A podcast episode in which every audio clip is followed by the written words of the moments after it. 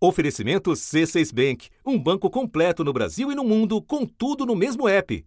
Abra sua conta.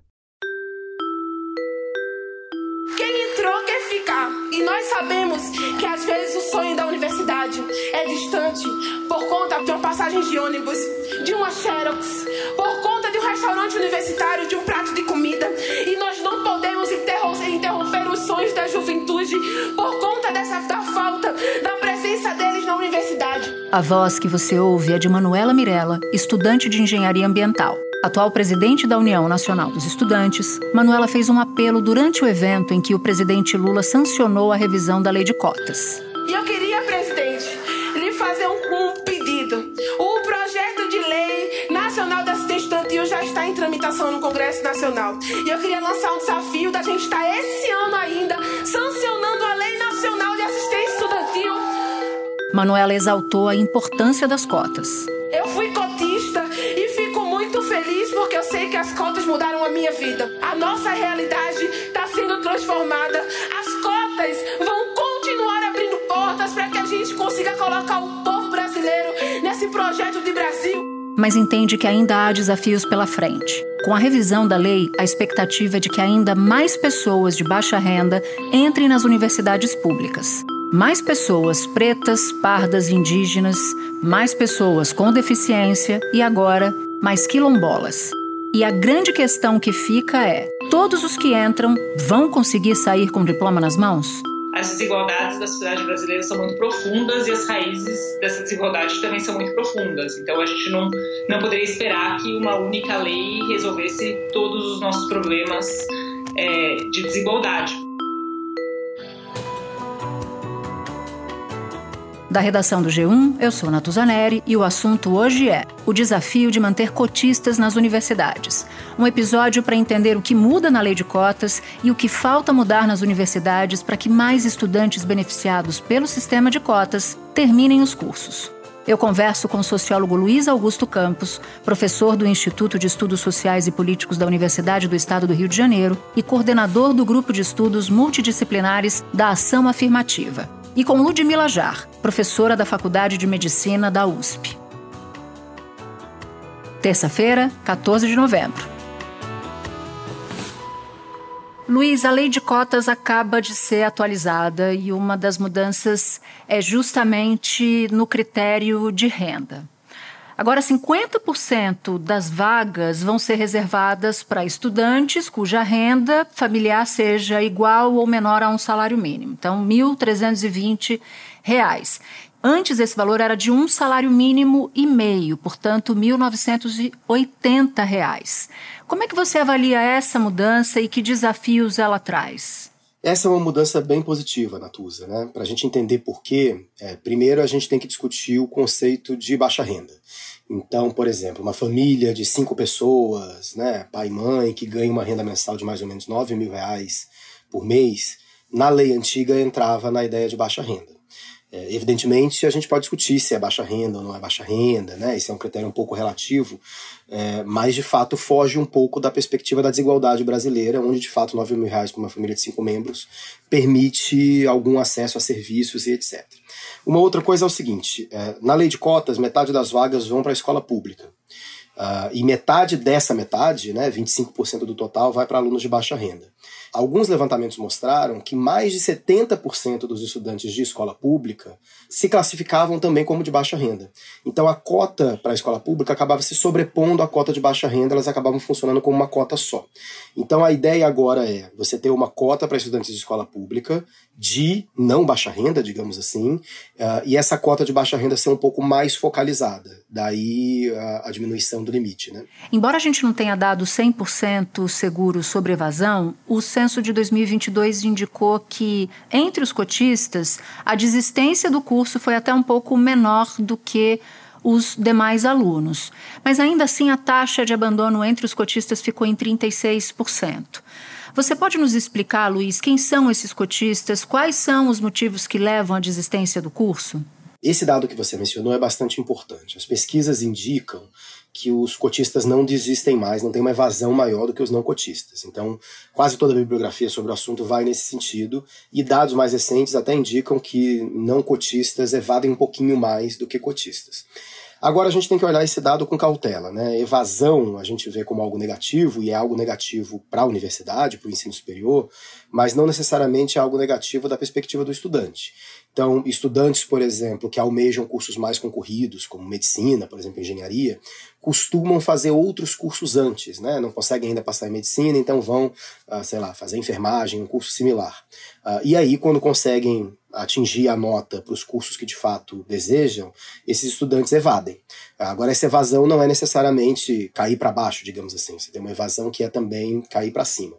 Então, quando a gente abre esses dados de evasão de cotistas e não cotistas, é, as, as razões variam muito. Então, embora cotistas evadam numa quantidade muito similar a não cotistas, ou talvez até um pouco menos, uh, eles evadem pelos motivos ruins, digamos assim. Né? O último censo da educação superior, realizado pelo INEP, mostrou uma queda de 6% no número de estudantes matriculados nas 69 universidades federais do país. Uma boa parte dos alunos das universidades federais sai de casa para estudar e precisa pagar o preço de viver em outra cidade. A inflação elevou o custo da alimentação, do transporte, do aluguel e, por outro lado, a renda das famílias encolhe. Nada adianta a gente democratizar o acesso se a gente não der as condições para os estudantes que são mais pobres permanecerem na universidade e saírem no final do ciclo educativo, porque isso significa é, abortar uma esperança, uma é, um sonho de uma carreira ou de uma vida nova. Né? Eu acho que interromper uma, um sonho como esse por falta de condições e de políticas públicas que fomentem adequadamente, sobretudo num momento crítico como esse, a assistência estudantil é uma tragédia nacional. Então, daí, as políticas de permanência acabam ganhando uma importância uh, muito grande, porque ajuda ainda a reduzir ainda mais essa evasão no caso dos estudantes cotistas. Tem diferença da realidade dos não cotistas para a realidade dos cotistas? Porque, pelo que eu estou entendendo, o que você traz é o exemplo da desistência do curso logo na largada. O estudante passa no curso, mas não faz, opta por outro. Mas eu queria focar situações em que o aluno entra, decide fazer aquele determinado curso, mas não consegue terminar por falta de dinheiro. E aí tem um movimento enorme para que se discuta isso e os alunos possam permanecer nos seus cursos. Então, eu queria entender esse aspecto, Luiz, e se há diferença nessa decisão de evasão entre alunos cotistas e não cotistas. Certamente. A, a, taxa de evasão ou as razões de evasão, no caso dos cotistas, tem a ver com as dificuldades naturais de permanecer na universidade. Então, você mencionou é, os custos de alimentação, mas também você tem os custos de transporte, que são muito importantes. Uh, e você tem os custos naturais de um curso, né? mesmo um curso de medicina numa universidade pública, sendo gratuito, ele tem um custo de livro, ele tem um custo de material, ele tem um custo bastante substantivo. Né? Nesse caso dos estudantes cotistas, que muitas vezes somam diferentes desvantagens e diferentes discriminações, né, escola pública, baixa renda, preto, pardo, indígena ou quilombola, a gente tem cotas também para pessoas com deficiência, uh, todas essas desvantagens vão se transformando em obstáculos no decorrer da sua uh, permanência dentro da universidade. Então, por isso que as políticas de permanência são bem importantes, sim. Agora eu queria entrar contigo, Luiz, num outro aspecto. Se você pode nos dar um retrato de como são as políticas de permanência em uma universidade hoje. Eu sei que muitas têm políticas diferentes, mas também imagino que a falta de recursos seja o principal entrave para políticas mais estruturadas de permanência, né? É difícil dar esse retrato, né? Porque a gente tem um cenário talvez um pouco caótico, né? Para usar um termo forte. A gente tem no governo federal duas, dois programas nacionais é, de permanência no ensino superior. Isso já indica que falta um programa unificado, né, que possa ser mais sistemático, mais estruturado. Mas as universidades têm bastante liberdade para aplicar esses recursos que não são muitos. Então, tem dois programas federais, mas as universidades têm uh, muita liberdade e os recursos são bastante escassos. O orçamento das universidades federais para assistência aos estudantes em vulnerabilidade social deste ano é 16% menor que o de 2019. Ou seja, falta um programa integrado com recursos substantivos e que ajude a manter os estudantes na universidade. Um outro problema, que é muito central e que aparece nas entrevistas que a gente faz com estudantes cotistas, é o nível de burocracia para acessar essas políticas de permanência. Então, o estudante, ao pleitear cotas, ele já tem que produzir uma documentação gigantesca para comprovar sua renda, sua origem escolar, etc. E aí, uma vez dentro da universidade, ele tem que produzir outra documentação uh, em outros parâmetros para ter acesso a uma bolsa, uh, às vezes para ter acesso a uma bolsa e depois providenciar documentos para ter acesso a um vale transporte e assim sucessivamente. Então eu acho que os principais gargalos aí são volume de recursos, uma complexidade burocrática e a ausência de um programa unificado nacional. Agora, para voltar um pouco na revisão que o Congresso votou, houve uma discussão, inclusive, sobre a retirada do critério racial para o preenchimento de vagas, mas esse critério foi mantido. E além dos negros, como você citou, pardos indígenas, agora as cotas vão ser contempladas também por estudantes quilombolas. Eu queria te ouvir sobre isso. Veja, a gente precisa entender que no Brasil a dimensão de raça e classe não são duas dimensões apartadas, elas estão intrinsecamente conectadas.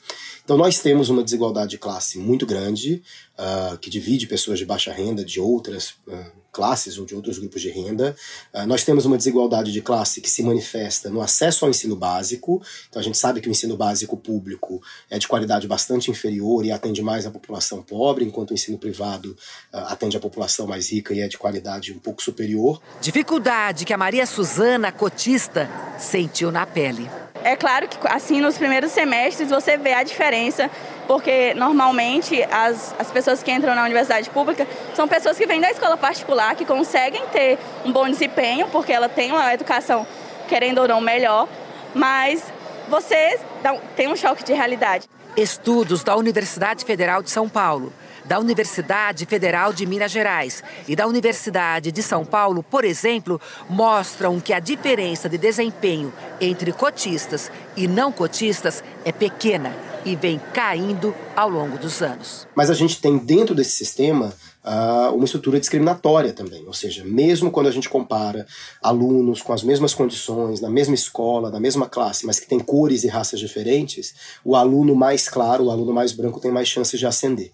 Por isso que o sistema brasileiro é bastante bom, uh, no sentido de que ele entende a desigualdade de classes como uma desigualdade fundamental, mas entende que dentro dela você tem grupos raciais que ainda sofrem com o peso adicional da discriminação. E um outro ponto que eu queria tirar a dúvida com você, uma dúvida com você, é sobre a revisão desses critérios, né? Porque antes era revisão a cada 10 anos e agora essa avaliação vai ser uma avaliação contínua. Explica, explica pra gente, por favor, Luiz, qual é a diferença? Isso era um ponto um pouco complicado, né? Na lei de 2012, uh, ah, se estabeleceu lá no artigo 7 que deveria haver uma revisão uh, de avaliação das cotas depois de 10 anos, portanto, em 2022. Revisão aí queria dizer avaliação, né? Ou seja, o governo organizaria estudos e depois chegaria a alguma conclusão sobre isso. Uh, no entanto, o termo revisão dá uma dubiedade. Muita gente entendia revisão como prazo de validade, ou que depois de 10 anos as cotas necessariamente deveriam acabar. O que essa nova redação faz é tirar essa dubiedade e basicamente obrigar o governo a adotar um sistema uh, estável, contínuo de avaliação das políticas e de 10 em 10 anos fazer essa revisão, não condicionando, evidentemente, a validade da lei ou não. Mas é óbvio que depois de 10, 20, 30 anos ou 50 anos, a gente chegar à conclusão de que a política foi bem sucedida e alcançou as suas metas, ela deixa de, de ter sentido, né? Luiz, muito obrigada por ter topado compartilhar os seus conhecimentos aqui com a gente. A gente ficou muito feliz de te receber aqui no assunto. Obrigado, eu que agradeço. Espera um pouquinho que eu já volto para falar com a Ludmila Jar. Com o C6 Bank, você está no topo da experiência que um banco pode te oferecer. Você tem tudo para sua vida financeira no mesmo app, no Brasil e no mundo todo. A primeira conta global do país e atendimento personalizado, além de uma plataforma de investimentos em real e dólar com produtos exclusivos oferecidos pelo C6 em parceria com o JP Morgan Asset Management. Quer aproveitar hoje o que os outros bancos só vão oferecer amanhã? Conheça o C6 Bank. Tá esperando o quê? C6 Bank.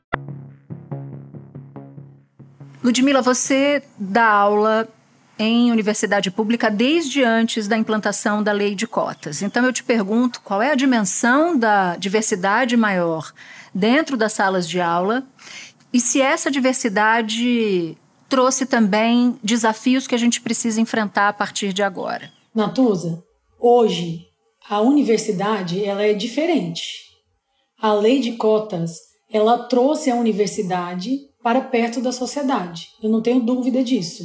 E eu pude testemunhar com os meus olhos nesses anos é, nos quais eu sou professora de uma faculdade, que é a Faculdade de Medicina da USP. Eu sou professora desde 2012, exatamente o ano da implantação da lei de cotas nas universidades federais. A USP implantou em 2017. Então, eu vejo mais no meu dia a dia os últimos seis anos. Mas eu garanto que hoje é uma universidade muito mais diversa, muito mais plural. A universidade hoje parece muito mais a sociedade, ela retrata muito mais a nossa sociedade, sem dúvida. E os desafios? Depois de 10 anos da lei de cotas, a gente precisa mudar de fase? Os desafios são muitos. É, eu vi como muito positivo o fato de que, depois de 10 anos, a lei foi revisada, ela se torna uma política de Estado. Houve alguns complementos e eu chamo a atenção para alguns muito positivos, ou seja, foram adicionados aos pretos, pardos e indígenas a população quilombola. Nós também, a partir dessa nova revisão, houve então uma orientação para que se incentive a lei de cotas para as pós-graduações, ou seja, para também haver vagas destinadas a alunos de pós-graduação houve uma redução é, em termos de é, nível financeiro, nós falávamos em um salário e meio mínimo e isso caiu para um salário mínimo. E nós estamos falando hoje de uma ampliação do número de vagas, porque o aluno cotista, a partir dessa revisão, ele passa a disputar a vaga do não cotista, ou seja, ele entra na ampla concorrência. Se ele conseguir a vaga, porque ele conseguiu pontos como os não cotistas, abre-se uma vaga na reserva cotista para um outro aluno, ou seja, isso também amplia a inclusão. Um dos motivos que mais faz com que a gente analise profundamente essa questão de 10 anos da lei de cotas é a evolução desses alunos. E alguns estudos de algumas universidades, inclusive a USP, eles demonstram que o aluno não cotista, proveniente então do sistema público, com um nível financeiro menor, ele entra com um nível educacional menor do que o aluno que entra fora do regime de cotas. Mas no segundo, terceiro ano de graduação, ele se iguala. Entretanto, a taxa de evasão do aluno cotista é alta. Essa evasão ela varia entre 17% e 70%, a depender do curso. Já existem alguns números que demonstram, por exemplo, que os alunos pretos do sexo masculino são os que mais evadem. E o motivo maior de evasão é o fator financeiro. O aluno precisa de uma política que assegure a sua permanência durante os anos da graduação. Em 2011, um ano antes da aprovação da lei, a porcentagem de alunos negros no ensino superior era de 35%. Em 2020, passou para 46%. Eu tenho certeza que é importante o processo, a, a cota, o sistema de cotas, para a promoção da, da, da entrada, né, para viabilizar a entrada de, de, de professores, tanto como estudantes também, porque você é estudante, depois você é professor. Enfim, eu acho que é importantíssimo, tanto como ponto de vista de representatividade, como de produção intelectual, né? Porque quando a gente vai pesquisar, quando a gente vai escrever, quando a gente vai dar aula, a gente leva a nossa história. É hora da gente discutir se as políticas de permanência estudantil não deveriam ser asseguradas, como também política de Estado. E o que que essas políticas de permanência fazem de diferença para a manutenção dos alunos na universidade, Ludmila? Nós temos um, um projeto e já um estudo concluído na Universidade de São Paulo que demonstra claramente o que a política de permanência estudantil faz. Alguns alunos que foram contemplados com uma bolsa de permanência estudantil, inclusive da iniciativa privada para a Universidade de São Paulo, eles ao longo do curso, eles demonstram uma evolução igual ao aluno não cotista e a taxa de evasão cai quase a zero. Ou seja, a política de permanência estudantil com uma bolsa que hoje está em torno de 800 reais por mês, ela é suficiente para garantir a permanência desse, desse aluno, a conclusão do curso e o que mais nós queremos, que esse cotista esteja na sociedade. E é isso que é o objetivo maior da política de inclusão. Então, se nós observarmos na ótica de o que significa 800 reais por um aluno que tem um curso de quatro anos, então em torno de 40 mil reais é uma verba suficiente para você auxiliar na formação de um cotista e na destinação maior, que é ter esse aluno já já egresso incluído na sociedade civil. E no caso desse projeto em particular que você menciona, existe, por exemplo, auxílio para quem mora em cidades diferentes? Existe sim. Então, nós aplicamos na USP e em outras universidades estaduais que têm iniciativas próprias o que nós chamamos de avaliação para critérios de vulnerabilidade. Então, eu vou dar um número. A USP tem 51% dos alunos que ingressaram em 2022 e 2023 já são sob o regime de cotas. Então, no universo de 60 mil alunos, nós temos em torno de 30 mil alunos cotistas. Desses 30 mil, nós aplicamos os critérios vulnerabilidade. E aí entram o salário mínimo, é, quanto que é o poder aquisitivo dessa pessoa, se ela vem de fora, se ela precisa de moradia, se ela precisa de auxílio para alimentação. E desses 30 mil alunos, esse critério de vulnerabilidade ele é preenchido em 17 mil alunos. Ou seja, é mais que 50% dos alunos que ingressam sob o regime de cotas, eles necessitam de um auxílio de permanência e tem relação sim, se ele é de fora, ele vai precisar também de um auxílio moradia. Ou seja, o, o censo de 2022 mostrou que o cotista, a evasão dele é até um pouco menor do que o, o não cotista. Ocorre que, só no caso de um retrato, que é o retrato da USP, 17 mil estão na categoria de estudante vulnerável e que poderiam, esses estudantes, terminar o curso não sair do curso por questões financeiras. Mas aí eu te pergunto um outro ponto. Você citava, por exemplo, das cotas para pós-graduação.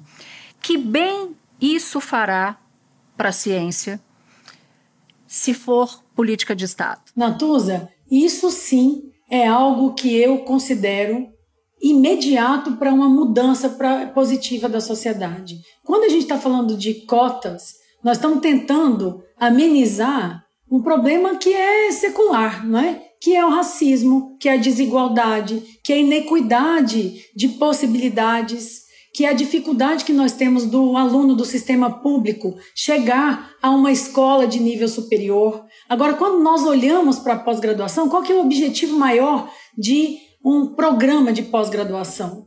É simplesmente você deixar preparado para a sociedade uma pessoa que tem uma capacidade crítica, um pensamento resolutivo e que vai sim auxiliar nos problemas da sociedade.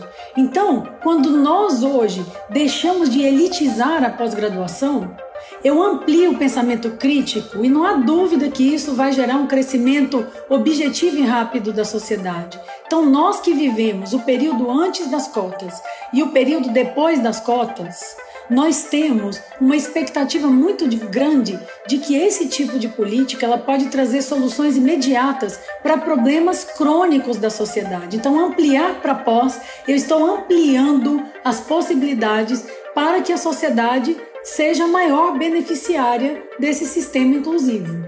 Sem dúvida nenhuma. É revolucionário, né? A gente está falando de, de, de algo que muda tudo. Eu queria, inclusive, te perguntar sobre mercado de trabalho.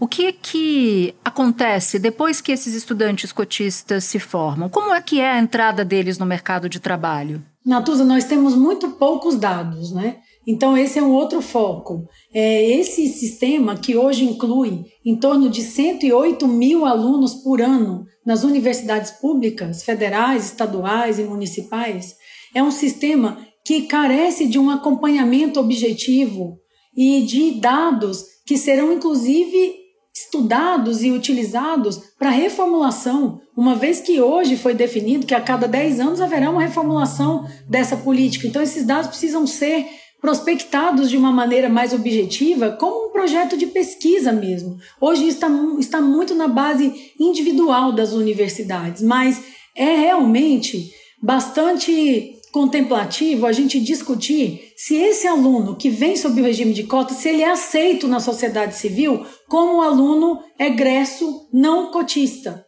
A mão de obra do trabalhador preto vale quase 43% menos do que a do branco. Em média, o trabalhador branco recebe 19 reais por hora. Para os negros, a remuneração não passa de 11 reais. Essa diferença diminui um pouco à medida que aumenta a escolaridade, mas ainda é enorme. Mesmo com o ensino superior completo, o trabalhador preto recebe 33% a menos que o branco.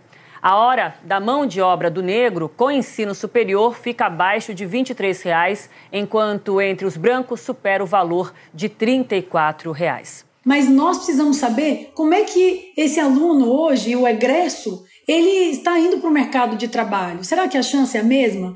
Por isso que eu penso, e nós na USP consideramos essencial, que a sociedade participe deste movimento, que é um movimento social forte. Então, desde a entrada, a, as atividades, a indústria, é, as empresas, elas podem muito bem adotar alguns cotistas, não só no regime de doação de bolsas, captação de fundos e criação de recursos, mas também de depois uma inclusão dele na sociedade, uma facilitação com estágios que começam não remunerados e depois remunerados. Então nós precisamos também olhar com bastante atenção como é que será a inclusão desse egresso na sociedade. Doutora Ludmila, muito obrigada por ter topado conversar com a gente. Eu sei que esse é um tema do seu coração, que você se dedica bastante para que uma política de permanência dos estudantes cotistas seja uma política de, de permanência nacional, portanto, um projeto de, do Estado brasileiro. Te agradeço muito por ter topado falar com a gente. Eu que agradeço, Natuza. É um tema relevante demais e a gente vai estar sempre à disposição e lutando para que a inclusão seja realmente efetiva em todos os seus aspectos. Obrigada. Este foi o assunto, podcast diário disponível no G1, no Globoplay, no YouTube ou na sua plataforma de áudio preferida. Comigo na equipe do assunto estão Mônica Mariotti, Amanda Polato, Lorena Lara, Luiz Felipe Silva, Gabriel de Campos, Tiago Kazuroski e Etos Kleiter. Eu sou Natuzaneri e fico por aqui. Até o próximo assunto.